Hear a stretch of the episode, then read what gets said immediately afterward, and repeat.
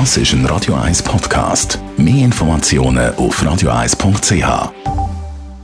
Die Sprechstunde auf Radio 1, präsentiert von der Dr. Andres Apotheke Stadtlaufen. Pflanzliches Wissen aus der eigenen Produktion bei Sportverletzungen, Blasenentzündung und Energiemangel. Ausschläge, Ekzem, über das wenn wir reden, zusammen mit unserem Radio 1 Arzt Dr. Merlin Guggenheim. Zuerst mal guten Morgen. Guten Morgen. Ekzem, äh, was ist das genau?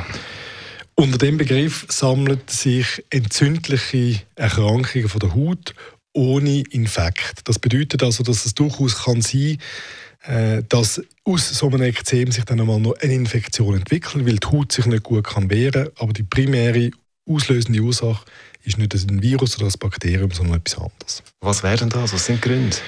Wenn man es grob in Gruppen will unterteilen will, dann gibt es jetzt in dieser Saison Trockenheitsekzem. Also wenn man die Haut nicht genug äh, befeuchten und rückfetten, dann wird sie trocken und kann entzünden. Dann gibt es toxische Ekzem, also steht, wenn man Sachen anlangt oder in Kontakt kommt mit Zeug, wo die Haut entzünden.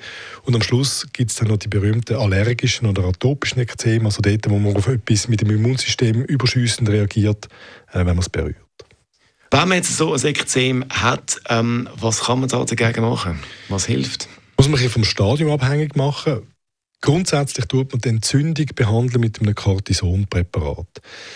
Jetzt, je nach Stadium, das heißt, ist es am Anfang eher feucht, nässend oder ist es schon ein, chronisches Ekzem, das trocken ist und schuppend, muss man den Fett- oder den Feuchtigkeitsgehalt von dem Cortisonpräparat ein bisschen anpassen. Am Anfang, wenn es nässend ist, tut man eher feuchte oder, oder, oder Präparate neben einem höheren Wasseranteil, das sind sogenannte Creme. Und wenn es trocken ist und schuppig, dann will man mehr fettige Präparate, das sind Salben. Dr. Merlin Guggenheim zum Thema Ekzem. Das Ganze gibt es zum Nachlesen als Podcast auf radio1.ch. Radio 1. Das ist ein Radio 1 Podcast. Mehr Informationen auf radio1.ch.